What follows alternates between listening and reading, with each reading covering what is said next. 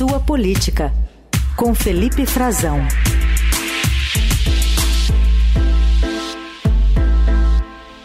Pois é, o Frazão que vai estar com a gente aqui nesse horário da Eliane Cantanhede, nesses dias de carnaval. Oi, Frazão, tudo bem? Bom dia. Bom dia, Raíssen, tudo bem? Uma excelente segunda-feira de carnaval para você, para os nossos melhores ouvintes.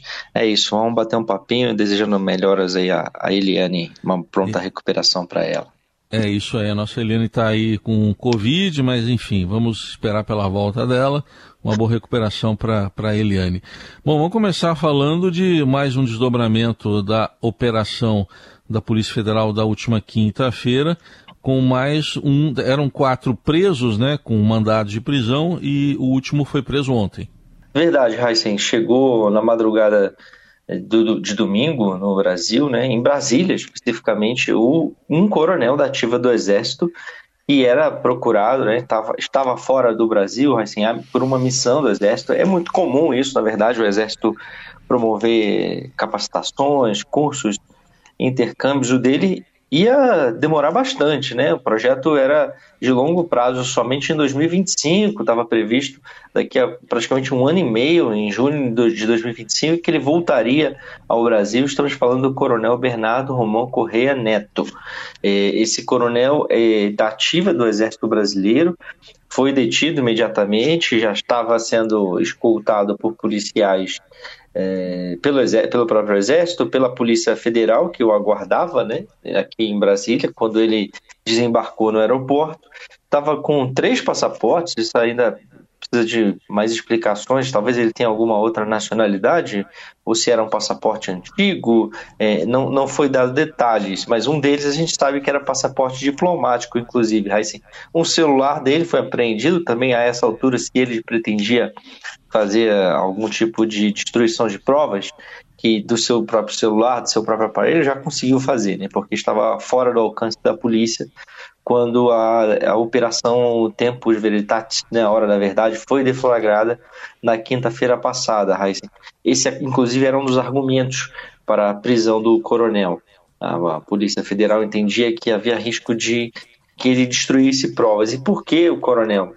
O coronel era um dos quatro é, objetivos da, da operação deflagrada na semana passada, um dos quatro que deveriam ser presos, é, alvo dessa operação, alvo de uma medida mais grave, né, mais é, contundente, que é a prisão preventiva. Os outros eram também Coronel Marcelo Câmara, mas esse da reserva que atuava é, junto ao, ao, Palácio do Planalto em várias funções, trabalhou com com Mauro Cid na ajudança de ordens, na assessoria de gabinete do presidente, ex-presidente Jair Bolsonaro, Felipe Martins, civil, é, que era assessor é, internacional do, do ex-presidente Jair Bolsonaro, foi responsável por levar, e segundo as investigações, conceber, ao menos em parte, aquela minuta é, de golpe, uma sugestão de como perpetrar um golpe de Estado, dada a derrota nas eleições, um também militar major Rafael é, Martins. E o coronel, esse coronel que foi preso agora, assim que estava faltando, o coronel Correia Neto, segundo a Polícia Federal, era um homem de confiança do, do Mauro Cid também.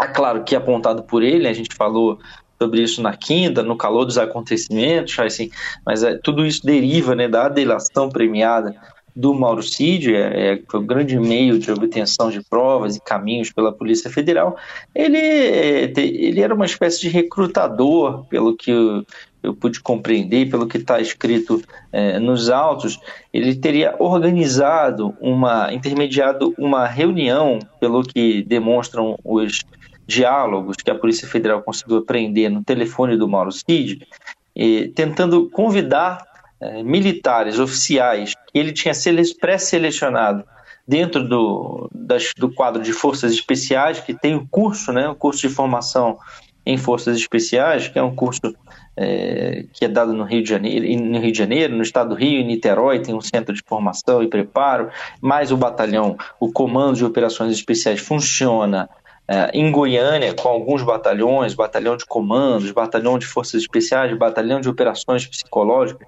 Um desses, né, é, que seria comandado pelo Mauro Cid, depois que ele deixasse o governo, estava é, previsto para ocorrer no ano passado, acabou não acontecendo, dada a história já é mais conhecida, é, ele selecionava né, essas pessoas que têm esse, esse preparo para fazer é, convencimento de opinião pública, ações de infiltração, combate à guerrilha, ações de sabotagem, né, ações mais específicas de um tipo de guerra é, híbrida, de guerra irregular, que se chama no conceito militar.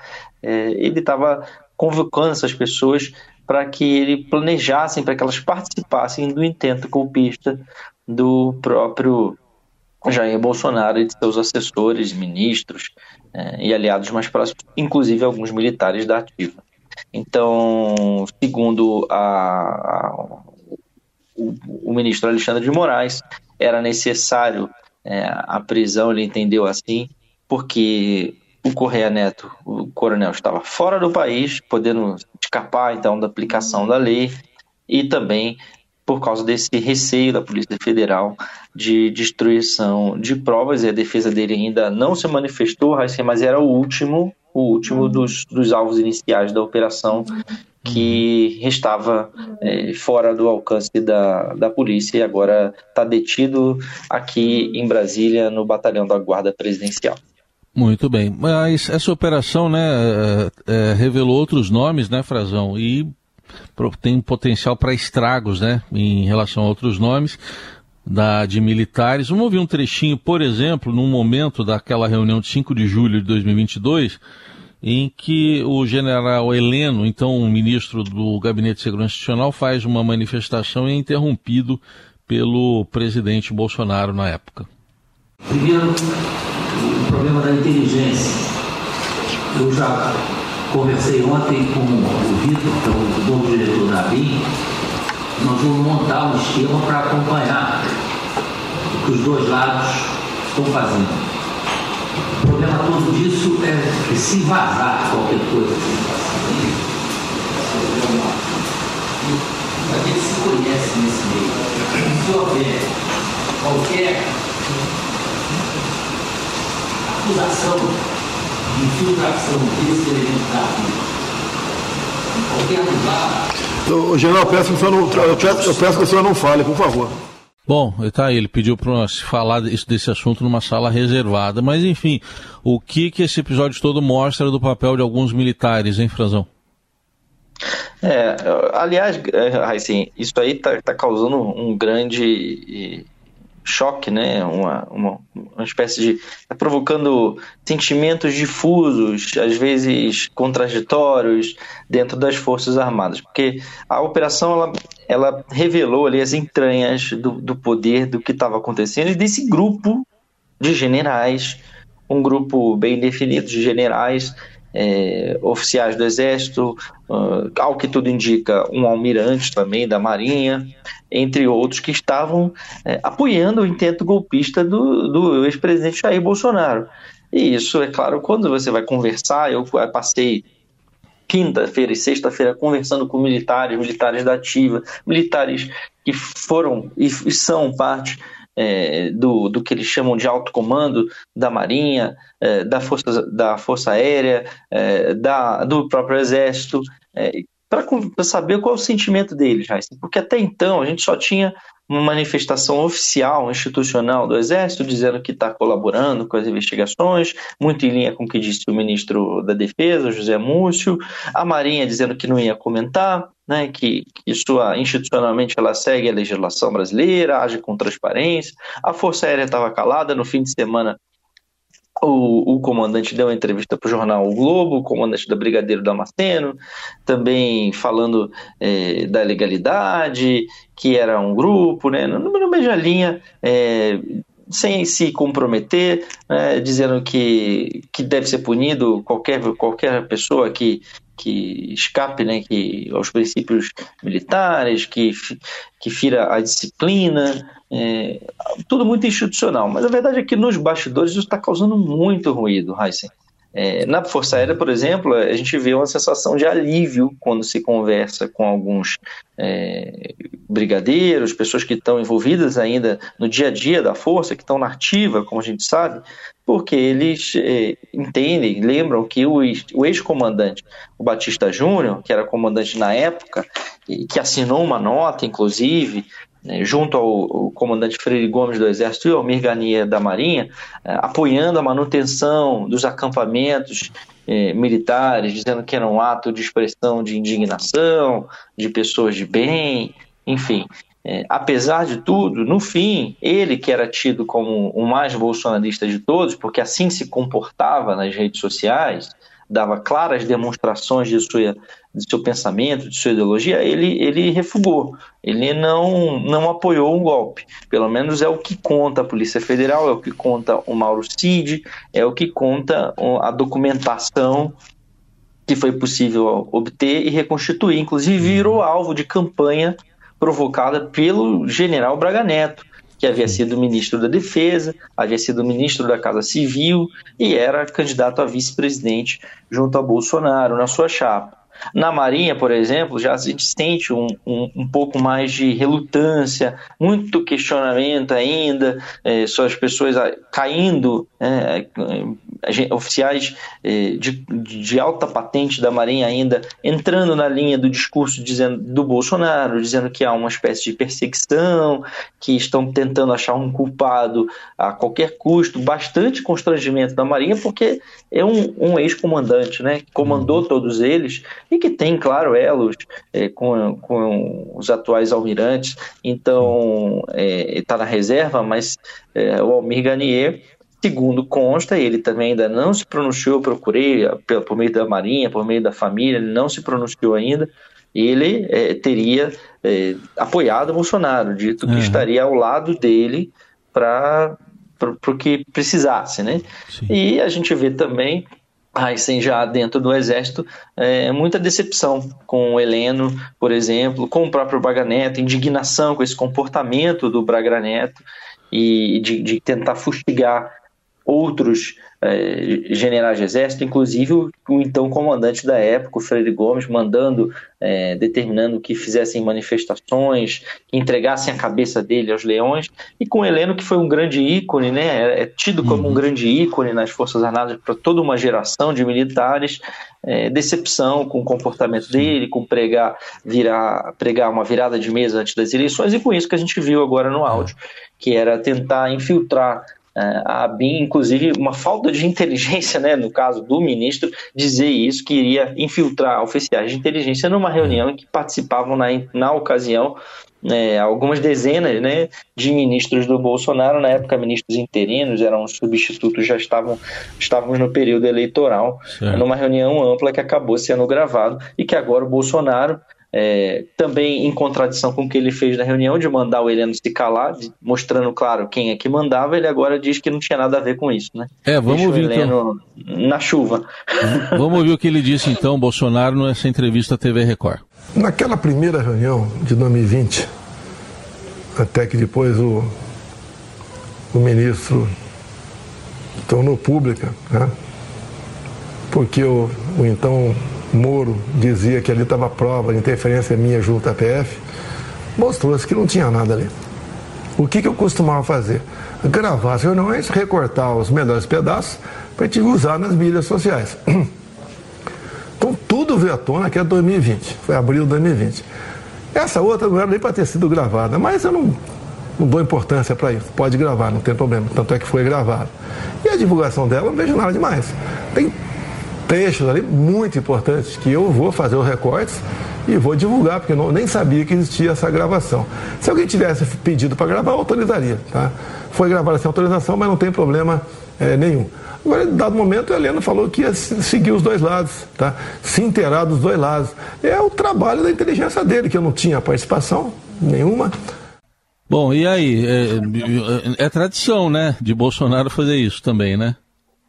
Exato, é claro. Ele está tentando escapar, né? Está mal explicado ainda, bem mal explicado.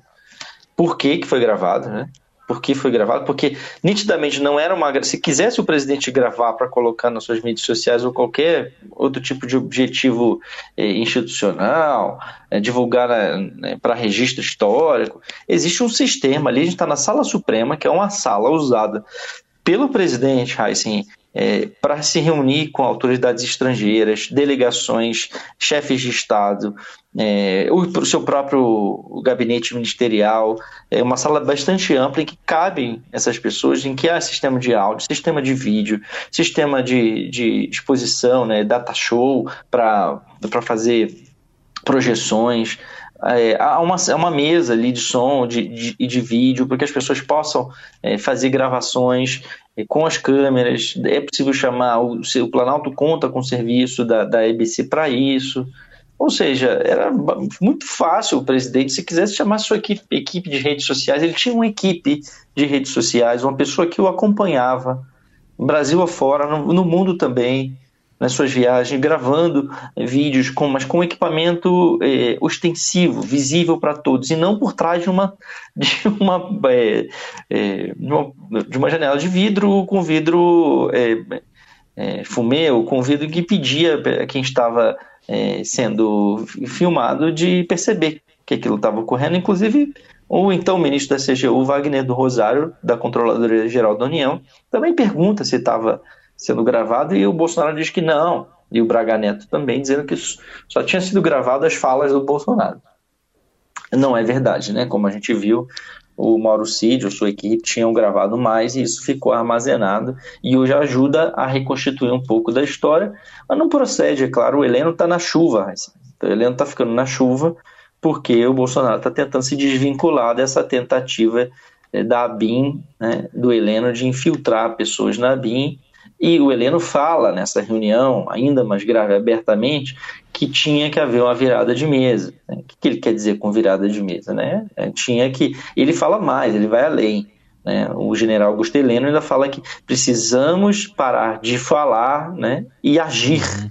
Agir contra pessoas e contra instituições esse o então chefe da Agência Brasileira de Inteligência. Sim. E também não é verdade que o Bolsonaro não usasse a BIM, é, nem as inteligências do, militares, do exército. Aliás, ele falava muito, reclamava muito que ele queria ter mais subsídios de inteligência. Nós vimos diversos desmandos, desvios é, da BIM de função que estão sob investigação ainda, da inteligência do Ministério da Justiça também na época do governo do ex-presidente Jair Bolsonaro. Enfim, ele dá essa entrevista pela primeira manifestação dele tentando é, se mostrar tranquilo, dizendo que é mais uma operação, que ele não tinha nada a ver com aquilo, mas isso ajuda sim, e o papel do Heleno nessa reunião tem sido é, é, motivo de muita decepção dentro do Exército, nas Forças Armadas, né? e tem muita gente falando que agora, e esse, isso vai na linha um pouco do que diz também é, o, o, Exército,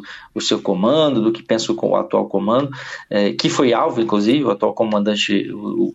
Tomás Paiva foi alvo de uma tentativa de rachar o alto comando. Ele, o general Valério Stumpf, que era é, o, o, número dois do Exército, e, e, também o general Richard Nunes, é, que foi na época comandante militar do Nordeste, é, eles foram alvo de uma campanha de difamação, uma campanha de provocação, de tentativa de fragilizar a sua hierarquia enfim, tudo isso está provocando é, muita indignação, decepção, sentimentos é, de, dentro do Exército Brasileiro, mostrando agora né, quem era uhum. quem, quem estava agindo é, a favor ou contra, mas ainda falta muita gente. Né? É. é possível, e, e fundo, é possível que o próprio Exército também, as Forças Armadas, atuem, é, investiguem a conduta, porque tem outros militares da ativa, como o uhum. ex-comandante é, na época da ativa, né, Júlio César Arruda, que assumiria Sim. o comando do Exército, e o Estevam Teófilo, que, segundo a investigação, estava disposto a apoiar e botar a tropa na rua é, a favor de um golpe de Bolsonaro. Bom, a gente continua acompanhando tudo isso e o Felipe Frazão volta amanhã aqui ao Jornal Dourado. Obrigado, Frazão. Até amanhã. Obrigado, Raíssa. Um forte abraço. Tchau, tchau. Até Valeu. 9h27.